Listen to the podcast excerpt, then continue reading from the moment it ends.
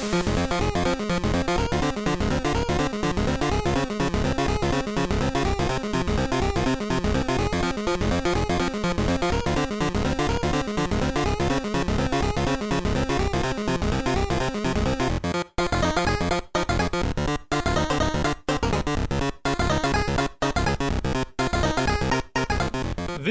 bei Gamescom Special Nummer 1 von Hooked FM. Wir sind in Köln angekommen und haben heute sogar schon ein bisschen mehr erlebt, als wir gedacht hätten, glaube ich. Denn wir waren bei einem kleinen Microsoft-Anspiel-Event. Dazu kommen wir gleich. Erstmal, Robin, wie geht's dir denn nach dem ersten Tag in dieser schönen Stadt? Ja, ganz gut. Wir haben ein echt cooles Hotel. Ähm, wir hatten eigentlich nie so richtig furchtbare Erfahrungen mit Hotels während der Gamescom aber wir hatten mal weniger positive während halt Giga-Zeiten. Ähm, und letztes Jahr war es völlig in Ordnung. Es war aber nur klein. Sehr klein, ja. genau. Und äh, dieses Jahr sieht es nochmal eine Ecke besser aus als letztes Jahr. Es ist ein echt schönes Zimmer. Irgendwie super gute Gegend, bisschen Aussicht. Und ich bin jetzt ein bisschen müde, weil der Tag schon wieder relativ anstrengend war. Aber alles gut. Schön. Genau, äh, zur Tonqualität kurz. Wir nehmen wieder mit einem einem, also im Endeffekt dem gleichen Mikrofon auf, mit dem wir auch letztes Jahr aufgenommen haben. Zur Gamescom dürfte das da fast genauso geklungen haben, nicht ganz so schön wie bei uns im Studio. Ich hoffe, es geht aber trotzdem, ging ja auch letztes Jahr, da ja. müsst ihr jetzt einfach mal durch. Wir äh, fangen dann mal an mit den Spielen, die wir gespielt haben heute. Wie gesagt, war ein Microsoft-Anspiel-Event, also auch nur Microsoft-Titel, also PC, Windows 10 und ähm, Xbox One. Und mit welchem wollen wir den Anfang machen? Wollen wir einfach, ich würde sagen, wir gehen zufällig einfach durch, damit genau. wir nicht irgendwie ähm, eintönig werden. Fangen wir doch einfach an mit Gears of War 4. Ich glaube, da ähm, unsere. Oh, Entschuldigung, ich habe was getrunken. oh. Denk da, du musst in Richtung des Mikrofons sprechen. Wenn wir manchmal ein bisschen, ah, ein bisschen äh, leiser klingen ja. oder entfernter, dann liegt das daran, dass wir wirklich in, in Richtung des Mikrofons gucken müssen. Wir dürfen uns nur so, nur so ganz bisschen. Ich, ich mache das noch nicht so lange.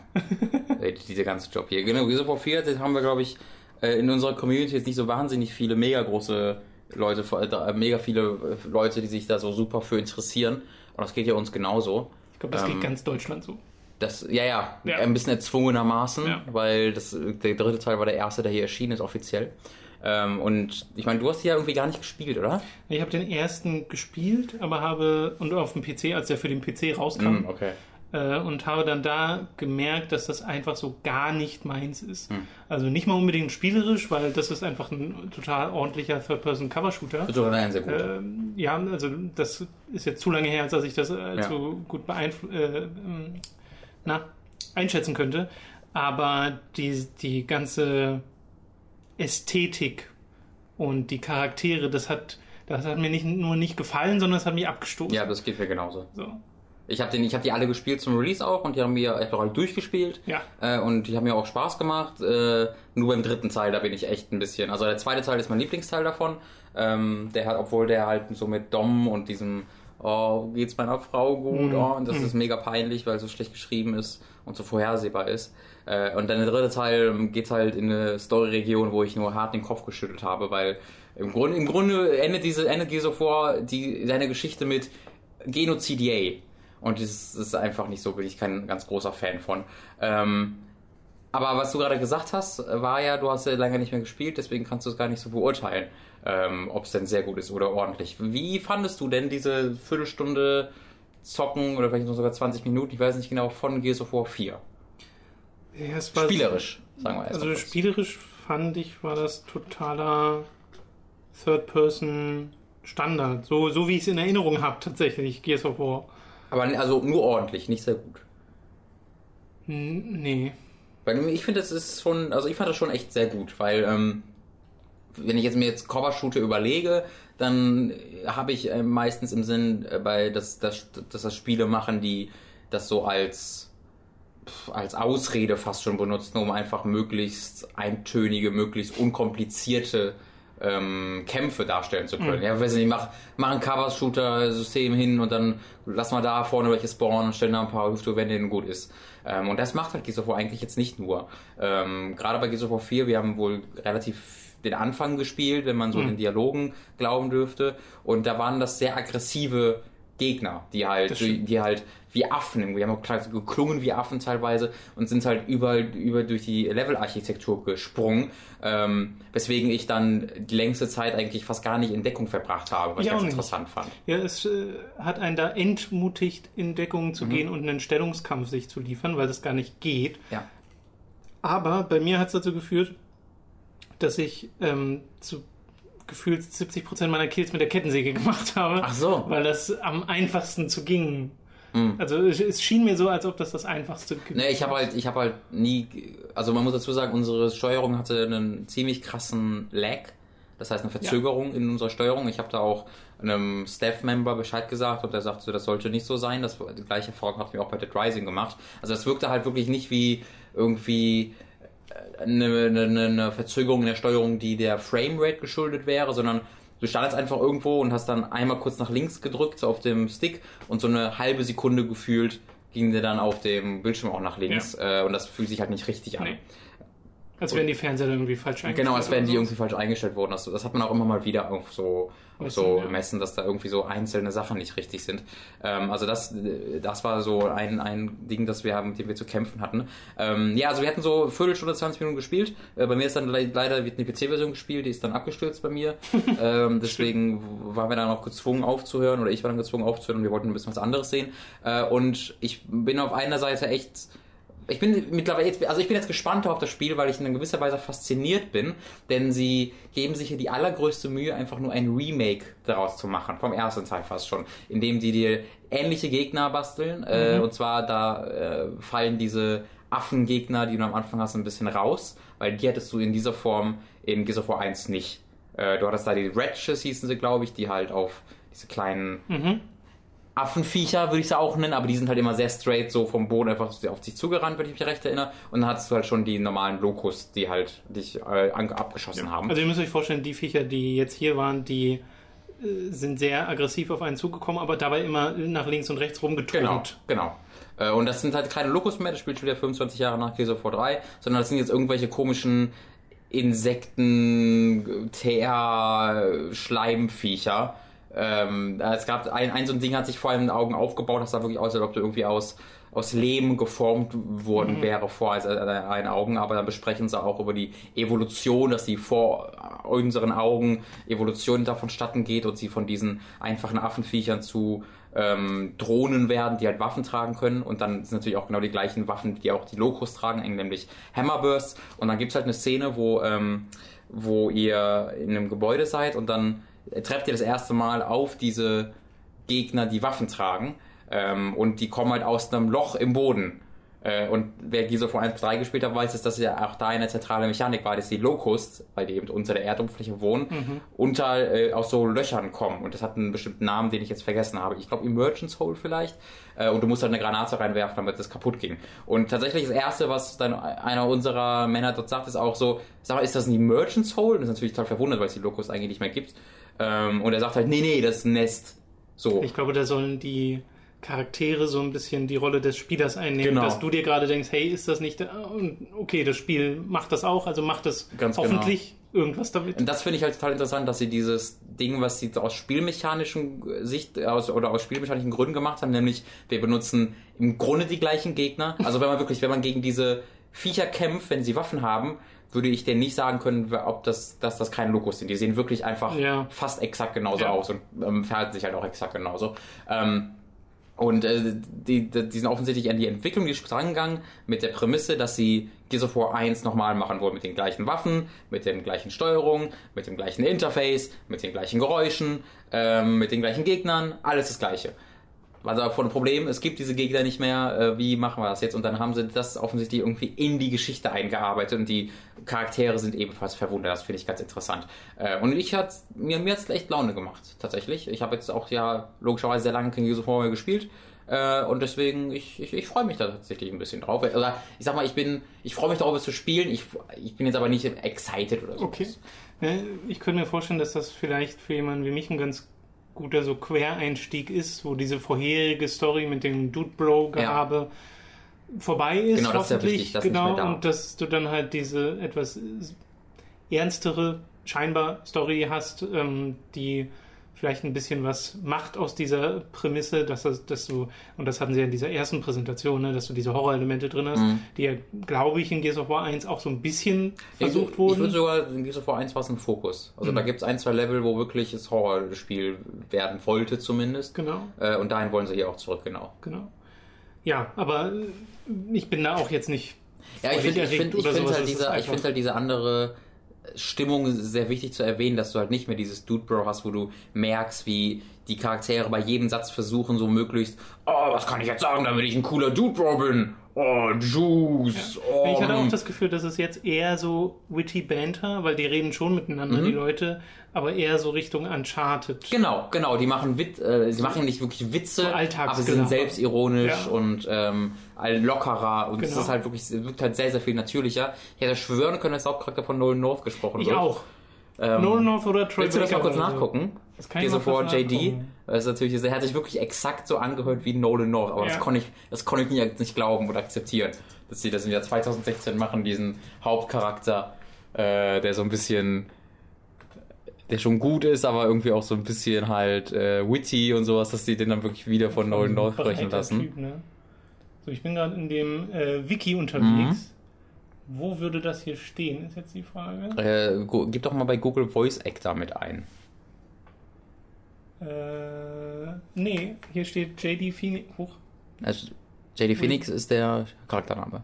Ja, will be Liam- voiced by Liam Mc Kannst du den mal googeln? Wer ist dies denn? Liam McIntyre. Einfach mal den Namen googeln. Ach Gott. Tom Treise Internet. It's not very effective. Liam McIntyre heißt er übrigens. Die ist ein Schauspieler. Ist ein Schauspieler. Australischer Schauspieler. Guck mal an. Deswegen war das so. Äh, Aus Spartacus. Ach, der Typ. Den kenne ich wirklich. Ja, ja. Spartacus, äh, ich habe den aus irgendeinem Grund nochmal. Herkules. Und in The Flash hat er auch in einer Folge mitgespielt. Ding okay, also aber der hört sich wirklich exakt so an wie No No, das ist ja, es, total war, krass. es ging mir da genauso.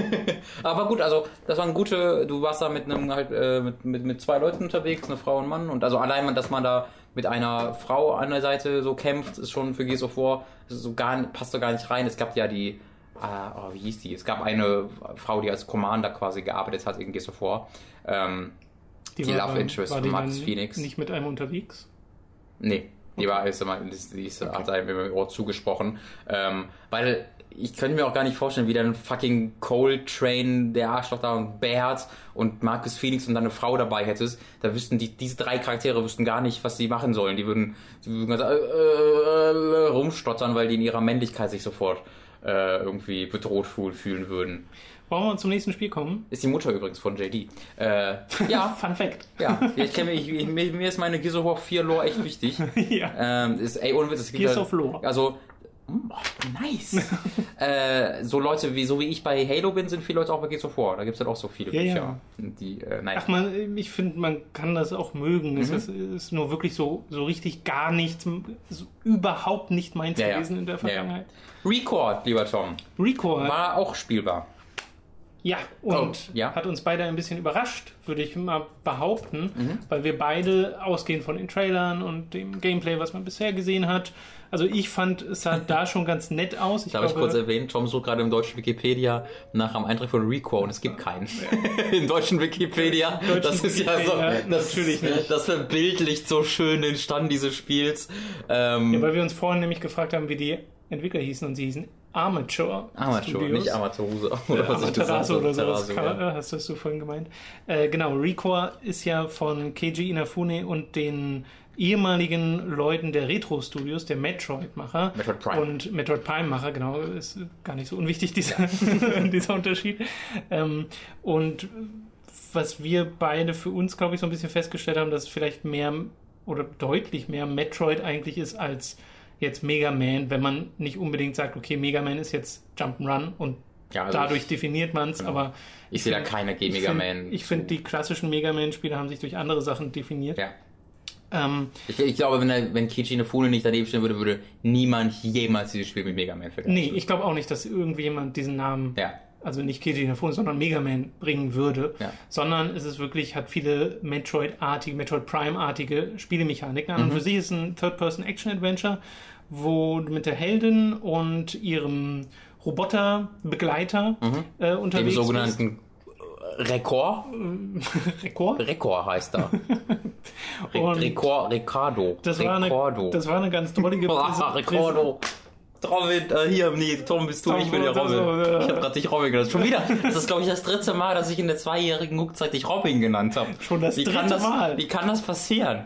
Das war eine ganz drollige Präsentation, weil am Anfang hat uns der Entwickler oder Ich weiß nicht, wer das war. wer auch immer es war von Microsoft Jemand Fremdes, der mit der Präsentation zu tun hat. Microsoft-Team gesagt, ja, also ist ein bisschen schwer. Jetzt mal das Tutorial hat er uns in fünf Minuten erklärt, was, worauf man achten muss, Mhm.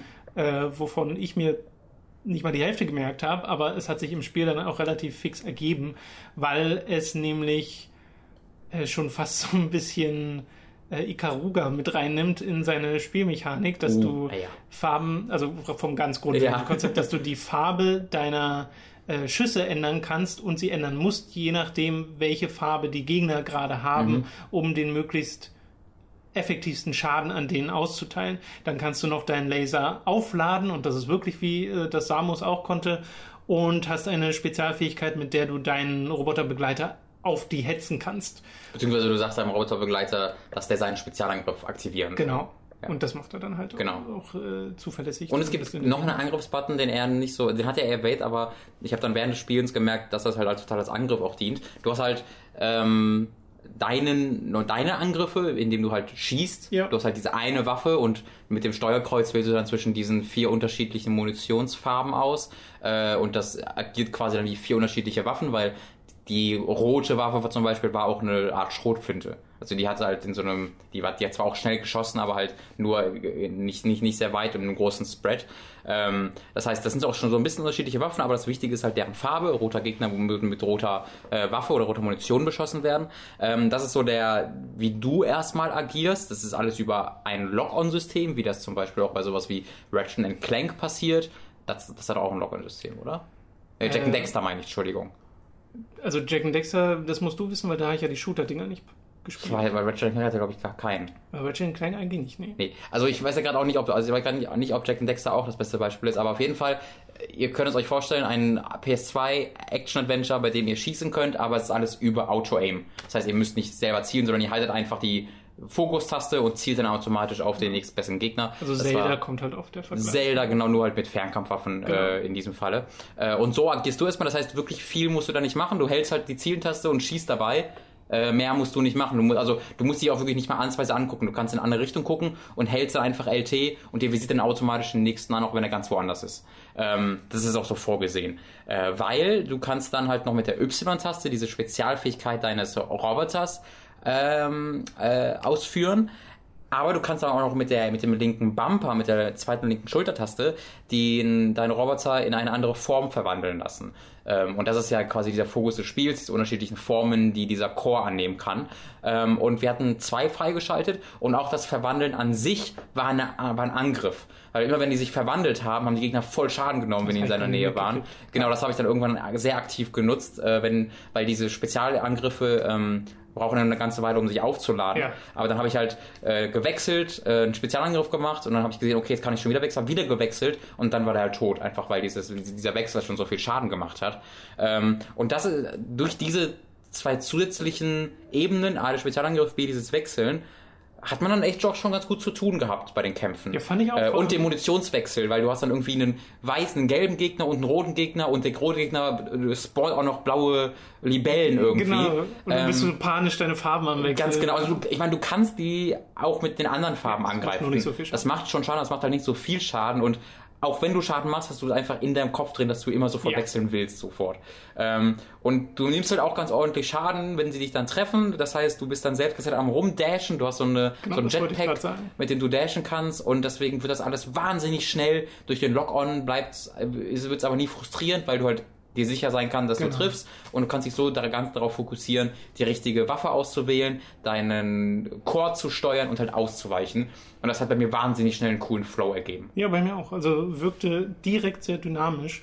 Und äh, was neben dem Kampf auch sehr gut funktioniert hat, finde ich, war einfach das Platforming von dem bisschen, was Da waren wirklich nur ein bisschen. dort Ja. drin war, aber rein vom Charaktergefühl, also dass das alles sehr äh, schnell und ordentlich auf Eingaben äh, reagiert und du hast so einen Double Jump und einen Dash, Mhm. äh, die du beliebig miteinander kombinieren kannst. Und dann gibt es so Magnetbänder an den Wänden, cool, an ja. denen der Chor sich quasi lang In zieht, wie, wie, in einem, ja. wie in einem Zug. Äh, Also wie auf Schienen und Mhm. sie hängt sich dann damit ran und es gibt dann, gab dann so eine Passage, wo du von einer Schiene auf die nächste geschossen wirst und dann wieder auf die nächste und du musst im richtigen Moment dann äh, dich dort quasi ranhangeln und das hatte was mit Timing zu tun Mhm. bei diesem einen Rätsel in Anführungszeichen. Äh, Wenn es davon mehr gäbe, wäre ich da auch voll dabei, weil ich fand, das fühlte sich zumindest gut an. Es war halt ein bisschen wenig in der Demo, weil die sehr kampffokussiert war. Äh, wobei sie auch da versucht haben, im Kampf ein bisschen was zu machen, dass du auch mal in einer Arena bist, wo der Boden ab und zu anfing, Feuer zu fangen und du äh, zusätzlich zu den Gegnern noch darauf achten musstest, wo du gerade stehst. Also ich verstehe schon, warum sie da vor der Präsentation gesagt haben, das ist anspruchsvoll. Ja, ähm, war auf jeden Fall anspruchsvoll, ähm, hat echt Laune gemacht. Ich war überrascht, wie, weil das war in die, du gehst so in diesen Booth rein und da sind dann Leute von Amateur Studios drin herum. Da ist so, so Joseph Staten, der, ich glaube, für Party-Chef von äh, Microsoft aktuell, frühere, ich glaube, Bungie äh, Founder war der sogar, ähm, also die Halo-Macher, jetzt Destiny, der ist während der Entwicklung von Destiny gegangen. Äh, in der Ecke stand Keiji Inafune rum. Also das war halt so ein Ding, wo du eigentlich erwarten würdest, okay, wird gerade ein 300 Millionen Dollar äh, MMORPG irgendwie gezeigt, was die ganze Videospielindustrie ändern soll. Ja. Aber nee, es ist ein 40 Euro Jump'n'Run 3D-Action-Plattformer. So. Ähm, und ich finde halt schade, dass äh, ja, dass das so keiner mitbekommen wird. Es gibt ne, ohne Wikipedia-Seite in Deutschland. Also ich finde das halt total bezeichnend gerade, ähm, weil es halt auch nicht beworben wird. Also ich habe bisher noch nirgendwo außerhalb von einem Gameplay-Trailer auf der E3 in irgendeiner Art und Weise Werbung für dieses Spiel gesehen. Ähm, das wird halt so ein bisschen zum Sterben schon rausgeschickt.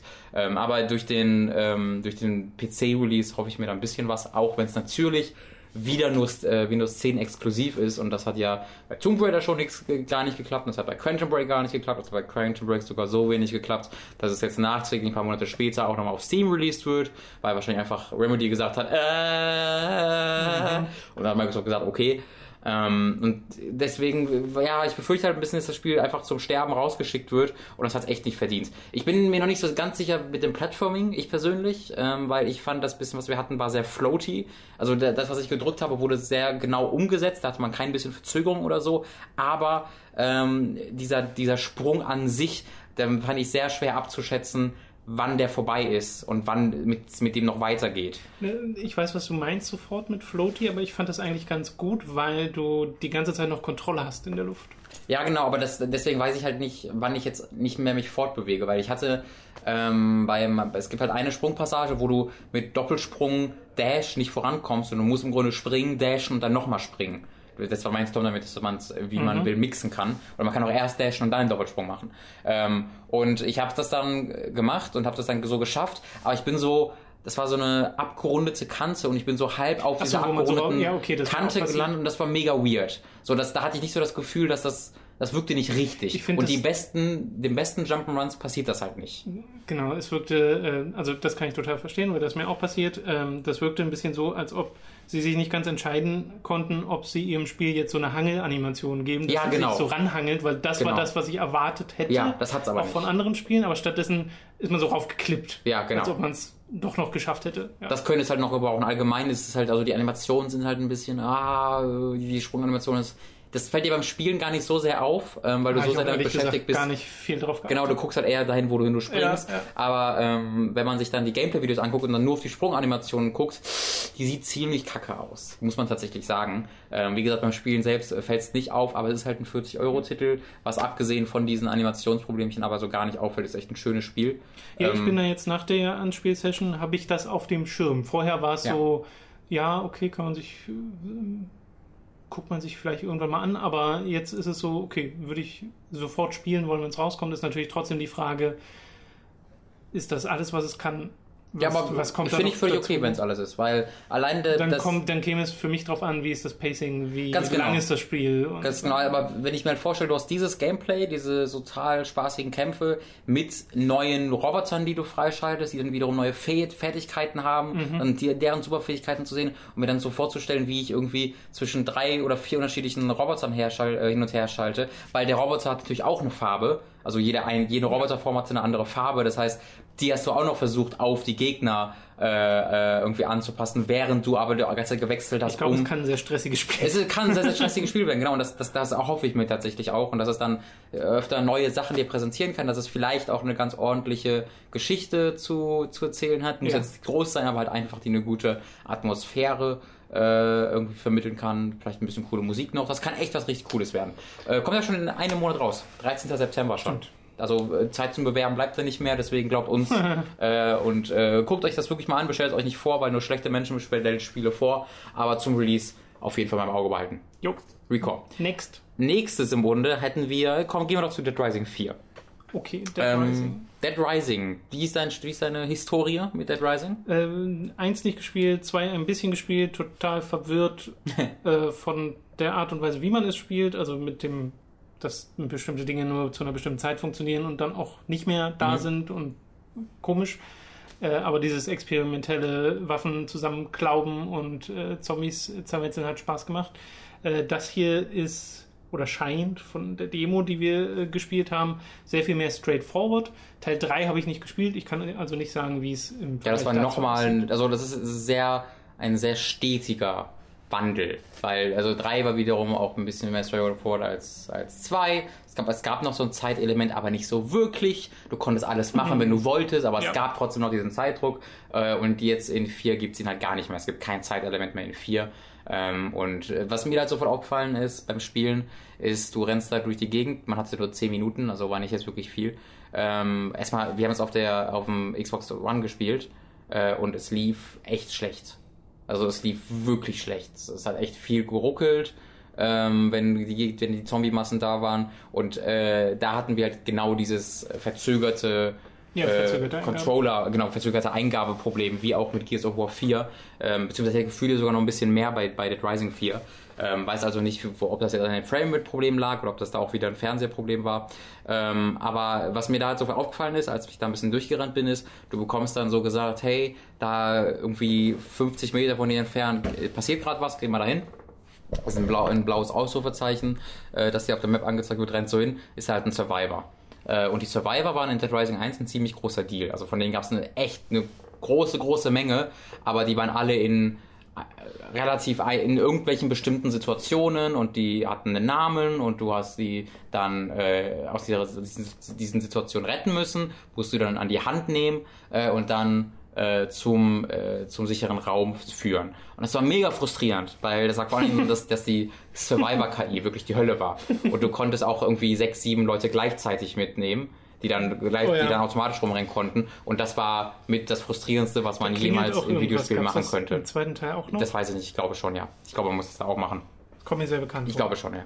Ähm, und, aber das ist ein, also wie gesagt, diese KI-Probleme waren nicht schön, aber die Idee war halt total cool, weil du dir wirklich äh, eine Verbindung mit diesen total, eigentlich total ähm, charakterlosen NPCs aufgebaut hast, weil du die einfach an der Hand durch diese Mall geführt hast und weil du nicht alle retten konntest, ja, du hast von Otis hieß er, hast du Anrufe bekommen gesagt, ey, da ist jemand äh, in dem und dem Laden, der wird gerade von dem und dem, äh, helf ihm mal.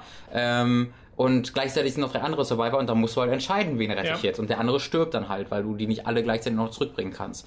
Ähm, und das ist halt jetzt komplett weggefallen, weil jetzt wird dir nur noch angezeigt, ey, da passiert was, du rennst zum Ausrufezeichen, da ist irgendein Survivor, du musst ihn noch nicht mal sehen, du siehst, äh, der kann ruhig außerhalb vom Bild sein, du weißt halt, okay, hier ist der, du killst alle Zombies um ihn rum und dann sagt er Danke und rennt automatisch weg und du hast ihn quasi gerettet. Und ähm, ich habe das bei drei Survivors, glaube ich, gemacht und zwei davon habe ich auch gar nicht gesehen. Also die, da habe ich einfach nur, die, die habe ich gar nicht jetzt angeguckt, weißt du, weil die, die waren so auf Ja. in so einer erhöhten Ja. Position, sondern ich So bin einfach, ich bin einfach auf, auf Street-Level geblieben, habe die Zombies um ihn herum weggemetzelt, bis mir dann die, das hat gesagt, okay, Survivor äh, gerettet und dann ist er weggerannt und ich habe ihn nie wieder, ich habe ihn nicht gesehen. Und das fand ich total enttäuschend, weil das, äh, da geht diese, dieses besondere Feeling von Dead Rising geht halt komplett verloren, zusammen auch mit dem komplett fehlenden Zeitelement. Ja, Also in dem Fall waren es wirklich einfach so eine Art Point of Interest auf der Map, wo du hingegangen bist und es lief halt darauf hinaus, töte Leute, entweder Zombies oder diese bewaffneten äh, Typen, was auch Äh, Obscurists hießen die. Sind das eine Gang oder sowas? Die gab es noch nicht vorher. Okay. Also da sind auch so bewaffnete Leute gewesen und dann hast halt die umgenietet oder die Zombies und dann war der Typ oder die Frau befreit. Genau. Und das andere, was es in Und du musst es ja auch nicht zurückführen, also sie sind automatisch Genau, gerannt, ja. Also, oder eine hatte gesagt, äh, ich bleib lieber hier drin, weil die in so einem Container Ja. war.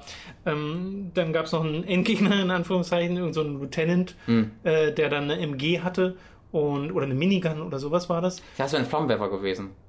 Ja, stimmt, nee, es war ein Flammenwerfer. Ja? Man selbst hatte eine Minigun, weil es gibt so ein Exo, Okay, ja, ich hatte äh, Exo-Suit. gar nicht mehr zu dem Ähm, das ist so ein, also da zieht Frank einfach wirklich so einen, so einen Roboteranzug an Ja. und kann dann bestimmte größere Waffen nehmen. Und da gab es auch selbst einen Flammenwerfer und aber auch eine Minigun, mit der du dann halt durch die Zombie-Massen durchmähst. Ja. Und dieser Exosuit hielt nur eine bestimmte Zeit. Also irgendwann ist er ihm einfach abgeplatzt. Ja. So. Aber du Und- konntest auch irgendwie drei unterschiedliche finden auf der Ja, ja, drei. ja. Aber ich meine, sie hatten allgemein da sehr viel platziert. Klar, halt, also es war weißt- schon eindeutig eine Demo, die Genau. zeigen sollte, hier guck mal, wie viele Sachen wir Genau. haben. Naja. Weil es gab neben dem, neben so Standardwaffen wie ein Baseballschläger oder eine Lunchbox gab es als Waffe, mit Mhm. der du zuschlagen konntest oder sowas.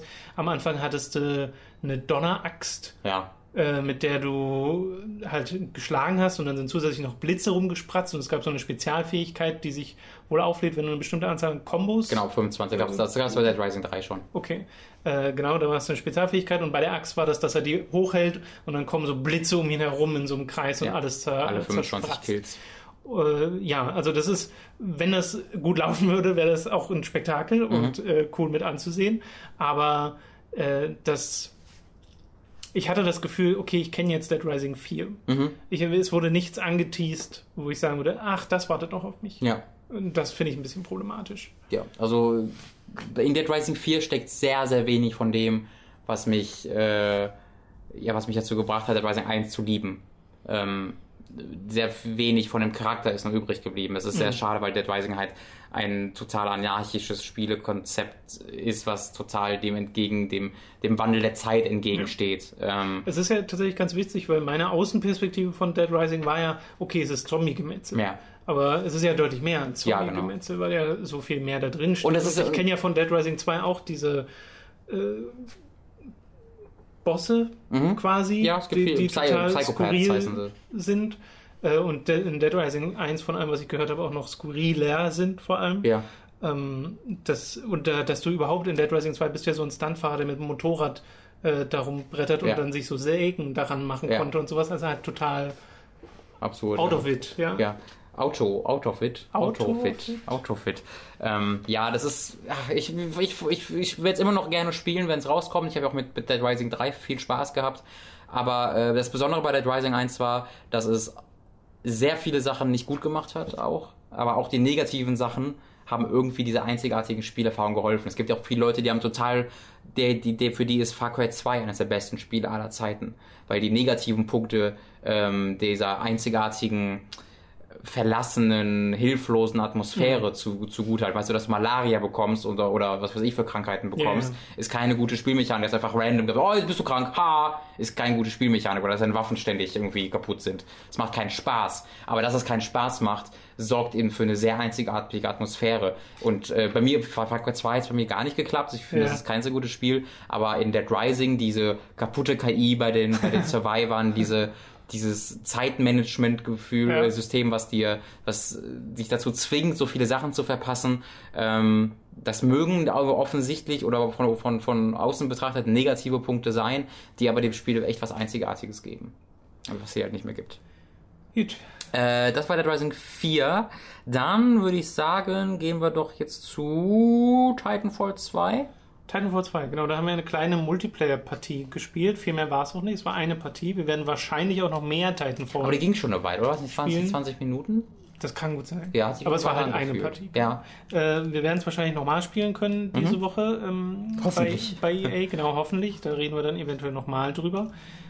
Was mir auffiel und dir ja auch, was äh, hervorging von dem, was du direkt nach der Partie gesagt hast, dass du nämlich sofort wieder drin bist im Titanfall Mindset, so ein bisschen in diesem Gefühl. Ja. Äh, so ging es mir auch, äh, dass du mit den Piloten halt wieder so agil bist und äh, Wallruns machst und jetzt hast du diesen Enterhaken, der bei mir am Anfang dazu geführt hat, dass ich ganz oft einfach nur in Wände reingeschwungen bin und dann ganz langsam nach oben gezogen wurde, was unfassbar albern aussehen musste von außen.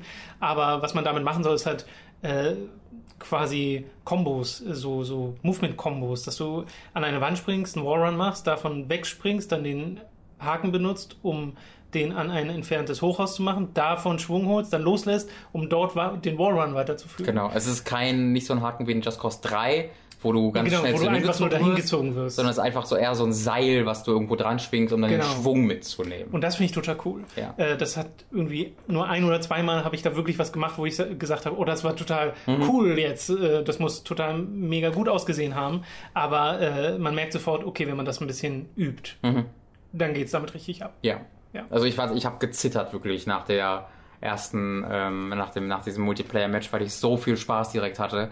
Äh, ich war, war schockiert, wie, wie, wie schwer mir das Wallrun und sowas äh, ge, gefiel, einfach weil ich es nicht mehr gewohnt war und so lange jetzt kein Titanfall mehr gespielt habe. Aber nach und nach bin ich dann wieder reingekommen und das hat halt wirklich einfach total viel Laune gemacht. Das, die Steuerung ist halt einfach alles beim Alten, schon das Ganze so oft einfach sage. Die Steuerung ist, ist ähm, alles beim Alten im Grunde, bis auf diese Spezialsachen wie zum Beispiel ähm, dieser Enterhaken, den du schon erwähnt hast. Ähm, aber ansonsten war es jetzt, war es klassischer Titanfall, als ich erwartet hätte. Also ich dachte, da wäre jetzt mehr, was mich sofort als, uff, das ist ja mega neu ähm, überrascht hat. Aber auf den ersten Blick erschien das alles, ja, good old Titanfall. Ähm, und ich glaube, das lag vor allem daran, dass ich habe, wir haben auch nur ein, eine Klasse quasi gespielt. Ja. Und jede, die anderen Klassen zum Beispiel hatten gar nicht diesen, diesen Haken, sondern die werden halt irgendwie, die haben halt irgendwas anderes gehabt. Ähm, ob das dann auch so ganz grundsätzliche Änderungen beim Movement äh, mit sich zieht, das, das muss man dann sehen. Ähm, aber ich glaube, dieses, dieses Spiel hat echt so die,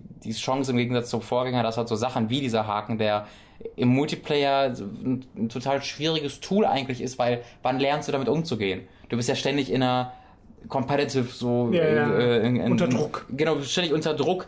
Wann willst du dir die Zeit nehmen, das einfach mal zu lernen? Ein Tutorial so spielen, eins, wo das immer wiederholt, macht ja auch keinen großen Spaß. Titanfall 2 hat jetzt halt die Singleplayer-Kampagne, wo du genau das machen kannst, wo du genau diesen Kram lernen kannst ähm, und das dann in den Multiplayer mitnehmen kannst. Das finde ich ähm, Könnte nicht dann das, unwichtig. das bessere ähm, Free-Running-Spiel werden als Mirror's Edge Catalyst. äh, ja, das war Titanfall ja schon.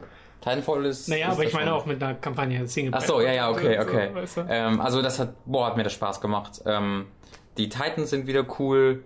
Äh, jetzt hat äh, eine Sache, die anders funktioniert hat, war, ähm, wenn du auf einen Titan draufspringst, war es im ersten Teil ja so, dass du dem dann die Abdeckung abgeschraubt hast und dann saßt du auf ihm drauf und hast dann von oben auf dessen Chor geschossen Ja. und dann ganz viel Schaden gemacht. Ähm, und wenn du in einem Titan saßt, hattest du entweder dieses Giftgas ausgerüstet, das konntest du dann einfach vor dir abstoßen, dann hat der Schaden genommen, der auf dir drauf saß. Oder du warst halt ein Problem gehabt. Also, oder du musst entweder aussteigen und ihn dann Ja. äh, von außen abknallen, Oder oder, du musst darauf hoffen, dass jemand in deinem Team ihn für Genau. dich abknallt. Äh, und das hat, ja, es war halt ein bisschen blöd. Es war nicht so ganz spaßig, dann dem so ausgeliefert zu sein, als, als, als jemand, der im Titan saß. Äh, und deswegen haben sie diese Fähigkeit, eben auf die Titans aufzuspringen, ein bisschen abgeschwächt, denn jetzt sind sie draufgesprungen, haben aber nicht mehr die Abdeckung abgezogen und sie dann einfach kaputt geschossen, sondern sie haben eine Batterie rausgezogen. Und ich habe nicht ganz herausgefunden, was die gemacht hat, die Batterie. Hast du das gesehen? Äh, naja, ich war sehr oft auf einem Titan drauf tatsächlich in Ja. diesem Multiplayer-Match. Und äh, was man macht, ist, man nimmt die Batterie raus. Ich glaube, das hat noch keinen Effekt. Wenn, wenn doch, dann weiß ich nicht welchen. Aber was ich danach gemacht habe, mich sofort mit dem Haken wieder raufgezogen auf den Titan und danach hat er eine Granate in das Loch geworfen. ah, siehst du, das habe ich und nicht das gemacht. hat dann Schaden gemacht an dem. Okay. Naja, aber ich glaube, das hatte schon irgendeinen Effekt, weil man kann die Batterie wieder aufheben. Ich war mal in einem Zeit noch plötzlich Okay. die, die, die, den Tooltip bekommen, hey, die, deine Batterie ist raus. Äh, Vielleicht und ich dachte so, was für eine Batterie? die Cooldowns von den Skills Äh, oder so. oder, oder Schilde, dass Ja, es irgendwie Schilde, dann, dann, genau. dann Schild auflädt. Ähm, so oder so ist es halt wirklich eine coolere, eine coolere Mechanik, weil ne, ich als Titan-Pilot sehe dann, ah, guck mal, da ist meine Batterie, ich kann Genau. die wieder aufsammeln, ich kann es wieder rückgängig machen.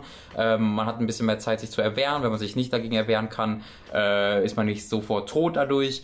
Ähm, toll, tolles Ding, hat mir super Äh, könnt ihr am. Wochenende tatsächlich selbst spielen, wenn ihr eine PS4 oder Xbox habt? Oder Mhm. PC, glaube Nee, ich. PC auch? nicht. PC nicht? Nee, Okay. nur auf PS4 und Xbox One. Also genau, wenn ihr Konsole habt, dann könnt ihr das, das ist so ein Multiplayer-Wochenende. Genau. Ich glaube, das ist nächstes Wochenende auch, aber ich bin mir nicht sicher. Dieses Wochenende auf jeden Fall. Äh, bevor wir zum letzten kommen, äh, noch ganz kurz, wir haben so ungefähr fünf Minuten in Forza reingeguckt und da werden Ja, wir wirklich nur ganz kurz. morgen noch ausführlicher darüber reden. Da haben wir, äh, da habe ich eine Präsentation zuerst und dann haben wir auch noch so eine Anspiel Anspielsession da. Ähm, wir haben nur das Intro quasi gespielt, wo man einmal durch mehrere Mhm. Autos durchswitcht und unsere, be unsere beiden Kinnladen Ja. zu Boden einfach von diesen fünf Minuten anspielen. Und zwar nicht nur, weil es visuell einfach toll aussieht, sondern weil es als Paket sofort wieder funktioniert. Du wirst so reingezogen in diese Festivalatmosphäre durch die Musik, äh, eben auch durch die Optik und das Fahrgefühl und es ist alles sofort gute Laune induzierend. Äh, und dass das so auf, auf Knopfdruck klappt, ist ein sehr gutes Zeichen. Das sieht grafisch so unglaublich gut aus. Ja. So auf die an, an einem Strand entlang zu fahren und vor dir fahren irgendwie sieben Autos und jeder zieht seine Spur durch den Sand und äh, manche fahren durchs Wasser und das spritzt dir so entgegen, wenn die Sonne da dem, am Horizont steht und dann hast du die coole Musik im Hintergrund, einzelne Jumps. Das hat mich komplett weggeflasht. Dann diese fünf Minuten. Äh, ich bin da sehr, sehr heiß drauf, aber wie gesagt, Also wir hätten mehr Ja. gespielt, aber wir mussten tatsächlich raus. Das war das Ende des Events, Letzte, genau. was wir gespielt haben. Ähm, aber äh, wir haben vorher was gespielt und ich glaube, das war unser beider Highlight. Äh, meins war es zumindest. ja, meins auch. Äh, und ich habe ähm, mit den Leuten, mit denen ich gesprochen habe, die scheinen uns auch zuzustimmen. Äh, wir haben nämlich noch Sea of Thieves gespielt. Äh, und das war tatsächlich, äh, wenn ihr demnächst mal wieder einen Trailer sehen solltet mit Bildern von Leuten oder mit Facecams, wo Leute ausrasten. Das war so ein Ort, wo das aufgenommen wurde. Wie Ja. bei uns war es jetzt nicht so Kameras, aber das sind tatsächlich Leute, die Journalisten in diesem Falle oder halt äh, ja, Spieler, die da ihre Reaktion zeigen. Das, das scheinen halt keine Schauspieler einfach nur zu sein. Ähm, und wir haben das halt in einem Fünfer-Team gespielt. Wir zwei, Manu, ein Kollege, den ich noch nicht kannte, und einer von, von Microsoft, Genau. genau. Also zu fünft haben wir ein Schiff gesteuert und haben gegen zwei andere Fünfer-Teams quasi angetreten. Genau. Jeder ist an, an einem eigenen Strand mit einem eigenen Schiff gestartet, hat sich am Anfang nicht gesehen. Äh, und dann ist man halt einfach aufs, aufs Meer gefahren und hat sich dann recht schnell getroffen und dann bekämpft. Ja, und das war eine total interessante Dynamik, weil die Rollenverteilung halt wirklich funktioniert. Also das ist so, es, es gibt halt nicht den einen, der irgendwie gleichzeitig Segel, Geschwindigkeit, Richtung und alles auf einmal bestimmt, sondern ich war derjenige, der am Ruder stand. Das heißt, ich konnte das Schiff nach links und rechts lenken. Das war meine gesamte Funktion. Ja. Äh, die Segel habt ihr dann währenddessen manuell gehisst und jemand, meistens war es irgendwie Manu oder der äh, Mann von Microsoft, äh, haben gesagt, wo es lang geht, weil ich habe es nicht gesehen, weil vor mir sind nämlich die Segel. Genau. Und ich konnte daran nicht vorbeigucken. Ich konnte nur so links und rechts ungefähr einschätzen, okay, wo sind wir gerade, aber ich habe jetzt nicht gesehen, ob wir auf einem Felsen zusteuern oder ob da gerade freie Bahn ist. Ja, so. äh, man, man, man hisst nicht nur die Segel, sondern man muss sie auch konstant neu ausrichten. Dem Wind Weil der, ausrichten. genau, der Wind ändert sich halt konstant und äh, natürlich auch je nachdem, in welche Richtung man fährt, äh, muss man halt dann die Segel in die Richtung ändern, in die sie halt ausgerichtet Ja. sind, sodass du den, die volle Bandbreite des, des, des Windes mitnimmst, äh, was eine der vielen Aufgaben ist, die einem da Ganze zu Und dann zu in Fuß zu fallen. Windrichtung äh, lenkt es sich quasi schneller Richtung Backbord oder Steuerbord oder wo auch immer man gerade hin muss. Und dann gibt es noch Mechaniken, dass jemand an den Anker kann und den Anker äh, runterschmeißt. Mhm. Und dann kann man so richtige 90 Grad Tokio driften kann man. Tokio Drift, Ja. mit, mit, exakt. Mit dem Schiff kann man Tokio driften und dann muss der natürlich wieder eingeholt werden, der Anker, weil sonst stehst du da Ja. und bist gefundenes Fressen für die Gegner. Und das war einfach ein richtig cooles Gefühl. Mhm. Also dann sich so abzusprechen und zu sagen, jetzt alle bitte volle Breitseite nach rechts, weil Steuerbord und Backbord versteht halt keiner. Und äh, das hat sehr gut funktioniert. Wir Ja. waren, wir sind dann irgendwann gesunken.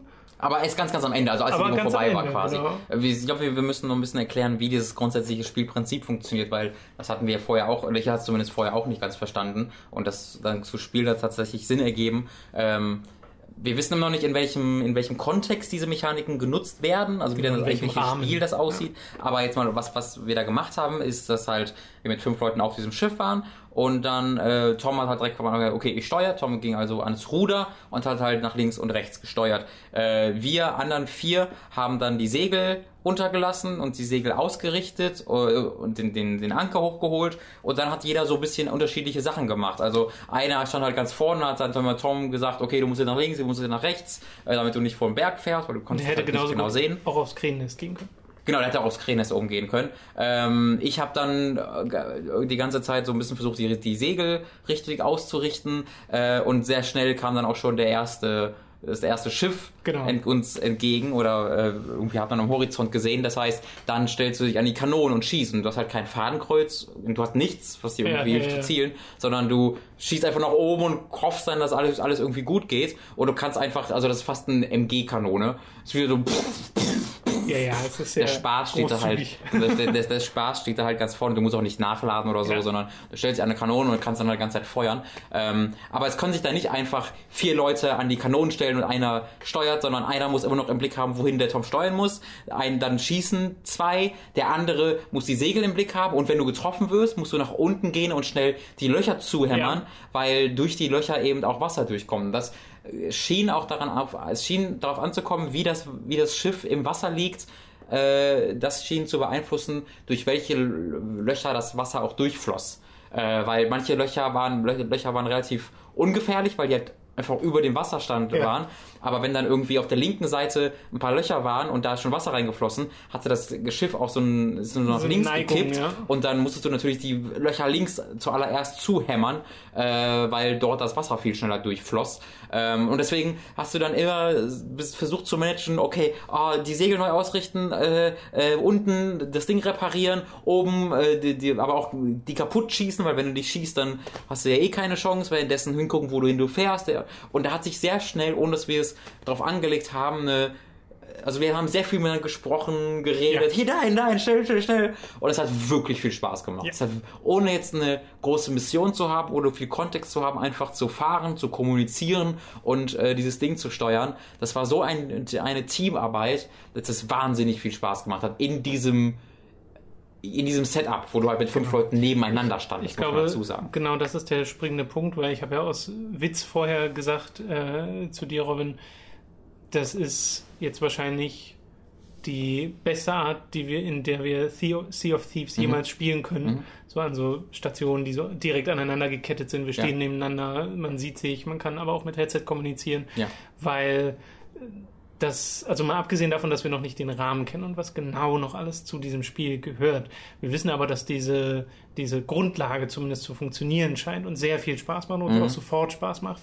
Ähm, aber wie alltagstauglich das ist, ist halt die Frage, was ist, wenn du jetzt wirklich im Xbox Live unterwegs bist, random mit Leuten zusammengeschmissen wirst, reden die dann wirklich mit dir? Also das ist halt die Frage, ob das dieser, diese Anregung zur Kooperation, ob die so gut funktionieren wird, dass die Leute tatsächlich auch miteinander reden über ein zufallsbedingtes Online-Netz. alle meine Erfahrungen sagen halt nein und das, deswegen bleibe ich da halt noch sehr skeptisch.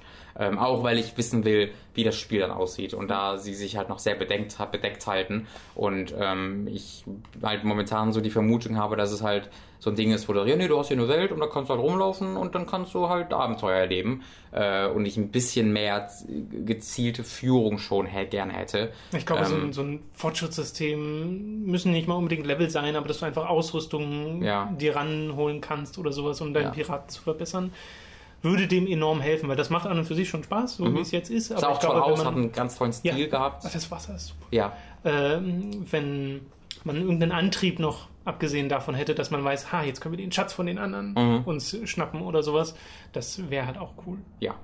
Äh, ich glaube, das war's. Ich glaube auch. Das war unser erster Tag Null Microsoft Podcast quasi. Genau. Äh, wie gesagt, war das null. erste und einzige, was wir heute gesehen haben. Wir sind heute um äh, halb zwei, so ungefähr Viertel vor zwei hier mit dem Zug angekommen. Äh, sind dann einmal schnell ins Hotel und dann halt direkt zu Microsoft rüber. Äh, als wir mit Microsoft fertig sind, essen gegangen, sind wir hier. Yes. Äh, also ähm, seitdem Voller Tag. und unterwegs. Äh, und morgen geht's dann los. Ich äh, kann euch ja schon mal ein bisschen teasen. Äh, Oh ja. Was ihr morgen so dann hören von uns, äh, von uns hören werdet. Ähm, wir können ja einmal unser, unser Highlight morgen nennen. Ich glaube, ich freue mich morgen am meisten von dem, was hier steht. Also wir werden ja auch morgen ein bisschen durch die Halle laufen. Oh, das ist bei mir sehr einfach. Ich werde morgen durch die Halle laufen. Äh, ich freue mich sehr darauf, äh, mal, mir Mafia 3 anzugucken und Fort Forza 3 selbst zu spielen. Zelda. Ah, du bist morgen Zelda, genau, stimmt. Wir morgen Zelda. Ich musste, mein, ich musste bei Zelda leider äh, verzichten, weil mich der äh, Herr Obermeier auf die GameStar-Bühne eingeladen hat, äh, um unseren Podcast zu bewerben. so. Äh, ich stelle mir einfach und sage, hallo, Hooked FM, Hooked FM. Nein, wir führen ein Gespräch. Ich weiß nicht, ob das irgendwie dann, ich weiß nicht, ob die live sind oder so, aber für den Fall, dass sie live sind, äh, bin ich am, Mon am Mittwochmorgen um 18 Uhr auf der GameStar-Bühne und bin da, ich glaube, mit Gunnar Lott und Michael Obermeier. Ähm, Das kann sehr gut sein, die machen auch ganz oft so. zu. genau, also falls ihr, Oder falls ihr auf der Messe seid und da. falls das live ist, äh, ja, falls ihr auf der Messe seid, jubelt mir zu. Äh, Ich möchte Fan, so, äh, Robin, geil, ich liebe dich, schlaf Weißt, du, mit weißt du, mir. ob das so ein Setup ist, wo Leute zugucken mit Publikum? Weiß ich nicht. Wenn nicht, macht aber trotzdem. ja. Ich möchte, dass ihr, die, dass ihr zuruft. Und wenn, das, wenn Leute sagen, macht das nicht, dann Sucht sagt einfach ihr, random GameStar-Leute Genau. und sagt, Robin! ich, ich möchte, ich, ich habe mit Rob, ich schlaf gerne mit Robin. Nee, das nicht. Ich möchte mit Robin schlafen, das könnt ihr sagen. Okay. Wir hören uns dann morgen Abend oder, oder dann morgens, also wann genau dieser Podcast rausgeht, hängt ganz davon ab, wie das Internet hier ist. Ähm, wieder mit Mhm. den ähm, angesprochenen Themen und außerdem noch einige mehr, weil wir haben dieses Mal einen recht äh, gefüllten Terminkalender. Äh, Mhm. Ja, ein bisschen mehr als letztes Jahr, aber immer noch Genau. nicht so mega viel. Also, ja, wir haben ihn uns immer noch selbst gesetzt. Das heißt, Genau. man kann sich angucken, was Ist alles noch man managebar. Genau. Okay, dann sei an dieser Stelle nur noch einmal iTunes erwähnt. Wenn wir etwas von Auf ein Bier gelernt haben, dann, dass man iTunes erwähnen soll. Äh, weil, ihr tut uns einen Gefallen, indem ihr uns auf iTunes liked und eventuell eine kleine Bewertung da lasst. Das ist im Endeffekt das gleiche auf iTunes, glaube ich, was ich gerade umschrieben habe. Äh, könnt ihr ein paar Worte schreiben, würden wir uns sehr darüber freuen. Haben letzte Woche tatsächlich ein paar Leute gemacht. Äh, vielen, vielen lieben Dank an dieser Stelle. Und ihr könnt natürlich auch auf patreon.com slash hooked vorbeischauen und uns direkt finanziell monatlich unterstützen, was dieses unabhängige Spielemagazin, was wir hier machen, überhaupt erst so möglich macht. Vielen Dank dafür. Wir hören uns dann morgen wieder oder übermorgen, übermorgen, denn Gamescom geht ja noch ein bisschen. Euch noch eine schöne Woche. Falls ihr auf der Messe seid, viel Spaß. Äh, falls nicht, auch. Erst recht. Weil was auch falls Ja, falls recht. ihr nicht da seid, erst recht sehr viel Spaß. Okay, wir hören uns. Tschüss. Tschüss.